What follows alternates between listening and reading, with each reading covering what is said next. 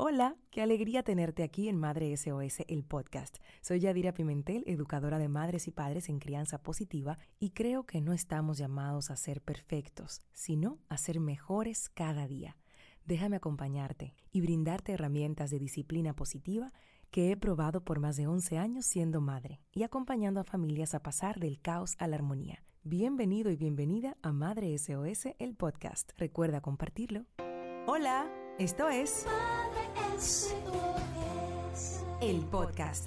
Me encanta poder compartir contigo estos conocimientos de la experiencia y también de la certificación como facilitadora de aprendizaje en esta herramienta de crianza positiva, que más que herramientas es un estilo de vida, es una manera de criar con amor, respeto y límites claros. Todos felices.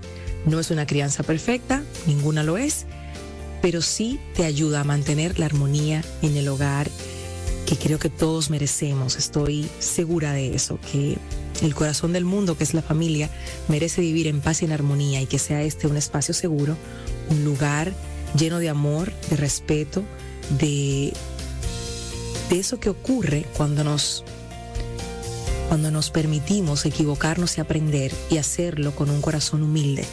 Eso es lo que ocurre con la crianza positiva. Hoy te quiero hablar sobre los cinco lenguajes del amor en los niños. Y estoy segura que has escuchado esto de los cinco lenguajes del amor. Pues sí, el antropólogo Gary Chapman, que es el autor de este exitoso libro, un bestseller, que ha ayudado a millones de parejas a aprender el secreto de forjar un amor que perdure. ¿Por qué? Porque nosotros aprendemos de qué manera el otro recibe el amor que yo quiero dar. En estos días estuve en misa y el sacerdote hablaba de que no importa que tanto amemos a nuestros hijos. Y cuando el sacerdote dijo aquello, yo como que me quedé así como fría, dije, ¿qué pasó? Y luego entonces completa y dice, lo importante es que ellos se sientan amados.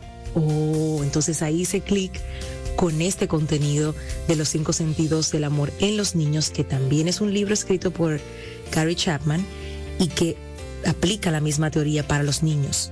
Es una joya de libro que te recomiendo a ti leer o descargar en un audiolibro para que lo escuches en un tapón de camino, para que puedas de verdad nutrirte con esto. Hoy te voy a dar algunas pinceladas de los cinco lenguajes del amor en los niños para que nos ayudemos todos. Para que un niño se sienta amado es súper importante porque el amor a los niños les da otras cosas. La sensación de seguridad, el autoestima sano, eso hace que, se puedan desempeñar bien en la sociedad. El amor es como esa base de todo. Y sobre todo en esas primeras etapas de la vida, en esa, en esa primera infancia, vital que tu hijo sienta que lo amas. A veces nosotros hacemos muchísimas cosas por nuestros hijos, entendiendo desde nuestra mirada que lo estamos, lo estamos haciendo por amor a ellos. Pero aquí la pregunta es, ¿ellos están sintiendo ese amor? ¿Ellos están interpretando eso que hacemos como amor por eso cuando el sacerdote dijo esta frase, que la voy a repetir, lo importante no es que amemos a nuestros hijos, a nuestros niños, es que ellos se sientan amados. Podemos descubrir esto, claro que sí. Tú, yo sé que te estarás preguntando, bueno, pero ¿cómo sé cuál es el lenguaje del amor de mi hijo o de mi hija? Es importante que entendamos que esa primera parte, antes de los cinco años, uno está muy pendiente a a dar ese amor físico, a estar atento a las necesidades eh, tanto físicas, emocionales de tu bebé, de tu niño, y uno los va acompañando en ese trayecto. Ya más o menos entre los 5 y 7 años, ellos definen de qué manera perciben mejor el amor que les damos. Pero mientras antes de los 5 años, estamos como adultos responsables de nuestras criaturas, buscando la mejor manera de acompañarles en, sus distintas etapas de crecimiento, de desarrollo y todo lo demás. ¿Cómo saberlo? Bueno, es importante la observación, es importante el tiempo que pasemos con nuestros hijos, es importante escuchar, porque incluso cuando ellos hablan, cuando ellos actúan, nos van dejando dicho de qué forma ellos reciben mejor el amor. Entonces, te hemos estado hablando de cinco lenguajes del amor, pero no te los hemos mencionado. Y voy a ir uno por uno.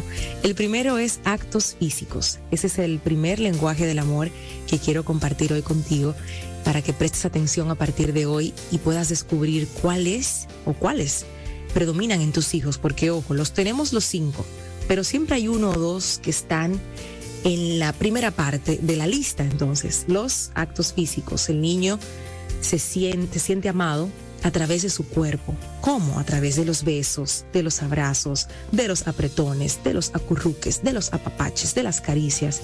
A estos niños les gusta que les abracen, les gusta mucho que los carguen, hacer juegos físicos, que le hagan cosquillas, les encanta. Cuando tú ves un niño que ama las cosquillas, por ahí está gran parte de su lenguaje del amor, en esa parte física, de los besos, de los abrazos, cuando se acercan a ti, como te piden, dame un abrazo, o sin decir nada, simplemente te das cuenta de que tu hijo muchas veces al día te abraza, te aprieta, te da besos. Ahí está expresando su lenguaje del amor a través de, esa parte física. Entonces tú puedes estar con este niño leyéndole un cuento alejado y él tal vez dice, ah, bueno, sí, mami o papi me están leyendo un cuento, qué bien. Pero si tomas ese mismo cuento y a tu niño te lo sientas en las piernas y le lees el cuento, entonces ahí tu niño dice, mamá y papá me aman, me están leyendo un cuento, pero está en ese contacto físico que a ese niño o a esa niña tanto le gusta y tanto disfruta y lo interpreta como amor. La segunda, el segundo lenguaje del amor, son las palabras. Los niños que hablan este lenguaje se sienten amados cuando tú les dices verbalmente que los quieres mucho. Y venimos tal vez de una crianza donde no se verbalizaba mucho el amor porque ellos tienen que saber que yo los amo porque son mis hijos, se supone, claro que yo los amo, pero hemos, nos hemos dado cuenta de que no, yo no puedo, mi hija no puede adivinar que yo la amo, yo necesito decírselo y ella necesita escucharlo. Entonces las palabras es el segundo lenguaje del amor en los niños. Todo lo que sea verbal tiene muchísima influencia en los niños que tienen este lenguaje del amor muy desarrollado. Súper importante cuando lo vayas a motivar con palabras. Muy bien, te felicito, debes estar tú muy orgulloso de ti porque lo estás haciendo bien, porque cada vez te queda mejor. Te has esforzado, veo que te has esforzado, te amo, te quiero.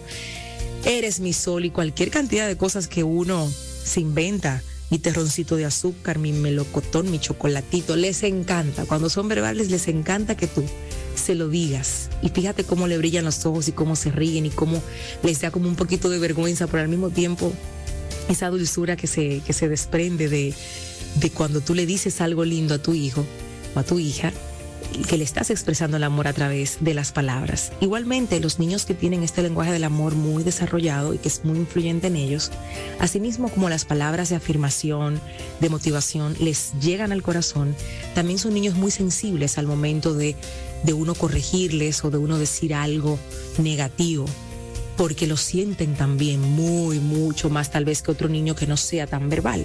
Entonces necesitamos tener cuidado al momento de hablar. Esto no quiere decir que sean niños que usted no pueda llamar la atención o que usted no pueda decirle a lo que están haciendo inadecuado.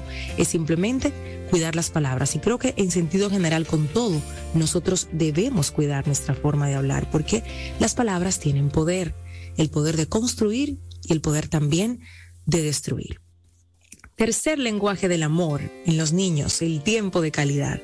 Este reina en la mayoría y en una época en la que tenemos eh, muchas madres y padres ocupados, pues el tiempo de calidad es vital. Estos niños aman cuando tú sacas un rato para ellos exclusivamente, para jugar con ellos, para ver una película, para jugar a las cartas, para dibujar, para estar simplemente en silencio un ratito, un ratito ahí contigo. Pero eso sí, ojo, este tiempo de calidad, ellos necesitan sentir que es exclusivo para ellos, y que no hay distracciones. Es ese niño que te va a decir, mami, suelta el celular, papi, suelta el celular, te lo va a decir claramente, sin darle muchas vueltas, porque cuando se, habla de tiempo de calidad, se habla de, de, esa exclusividad, de ese contacto, de esa presencia, de que de verdad estoy aquí contigo o viendo la película o que de verdad estoy aquí contigo dibujando algo o que aquí estoy contigo haciendo una manualidad o jugando carritos o lo que sea, pero estoy aquí tú y yo. Aquí no hay más nadie en este espacio. Ese es el tiempo de calidad. Ese es el tercer lenguaje del amor en los niños. Ve pensando en tus hijos para que puedas identificar cuál es el que más influye en ellos. Vamos ya por el cuarto. El cuarto son los regalos.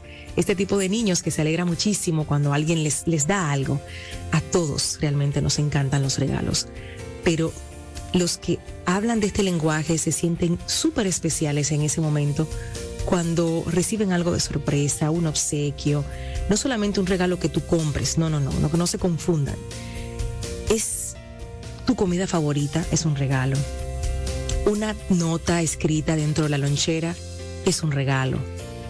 Un chocolatito que se lo escondas en la cartuchera es un regalo. Una carta es un regalo. Me siguen, no es que salgan ahora a, decir, bueno, a mi hijo le encantan los regalos, vamos a comprar un regalo diario. No. En ocasiones especiales les gusta esto de los regalos, pero en momentos de manera cotidiana que sienta que tú estás haciendo, dándole algo, repito, una carta, una tarjetita, un chocolatito, un algo que sientan que es un regalo, se sienten muy, muy bien. Por último, el quinto son los actos de servicio. Estos niños se sienten amados cuando haces algo por ellos. Por ejemplo, cuando le ayudas con la tarea, cuando lo llevas a algún lugar, cuando le haces otra vez eh, tu su comida favorita, eso es un acto de servicio también. Cuando le ayudas a peinar, que te lo dice, mami, gracias, papi, gracias.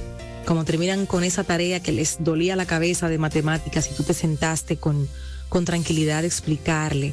Es un acto de servicio porque los hijos se dan cuenta que tú estás dejando de hacer algo para, para ir a atender esa necesidad en ese momento y pongo, por ejemplo, la tarea, pero a ellos les abruma no saber llenar ese cuestionario, no saber hacer esa fórmula y tú le haces ese acto de servicio, de sentarte y ayudarle con la tarea y tú vas a escuchar a tu hijo decir gracias porque se siente amado en ese momento.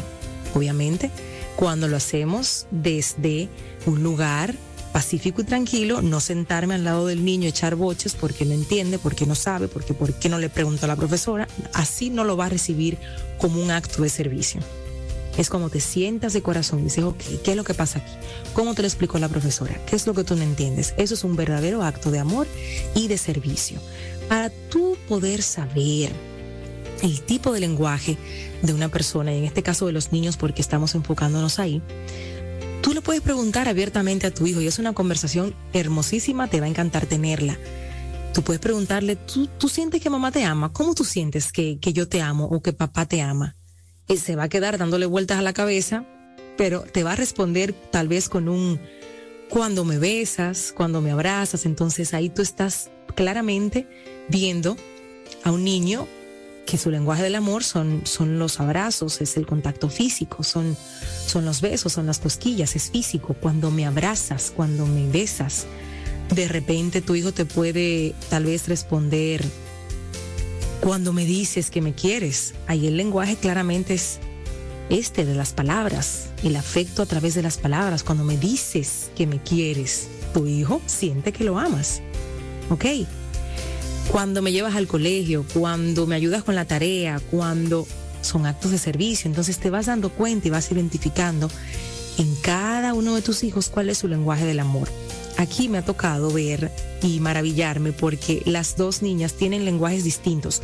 Prevalecen los cinco porque a todos los niños les encantan los les encanta la parte física, que los abraces, que los quieras, que los apapaches, que les digas que los amas en, en el lenguaje de las palabras, que pases tiempo de calidad con ellos en este lenguaje también, que le des regalos, les encanta y que tengas actos de servicios con ellos también lo disfrutan. Pero te vas a dar cuenta que de estos cinco lenguajes del amor hay dos que están arriba en la lista. Entonces por ahí es que vas a aprender a ser intencional al momento de entregarle amor a tu hijo, que, que lo reciba así, que lo interprete así, que lo sienta en su corazoncito, así como se lo quieres dar tú. Y así empiezas entonces a crear momentos intencionales para poder llenar ese banco emocional de tu hijo con el amor, porque como te decíamos al inicio del segmento de disciplina positiva, el amor que tus hijos reciben de ti, que lo interpretan como tal, que lo sienten como tal, soy amado, soy amada, les da mucha seguridad a tus hijos, contribuye a su autoestima y eso hace, por supuesto, que se puedan desempeñar de una mejor manera en la sociedad, con sus amiguitos, con sus pares, ya de adultos. Es eso que siembras en esa primera etapa, es tan, tan, tan importante que eh, vale la pena hacerlo con intensidad, con intención también. Por eso hoy quise traerte los cinco lenguajes del amor en los niños en este segmento de disciplina positiva de la teoría a la práctica. El podcast. Suscríbete, comenta y comparte. Hasta la próxima.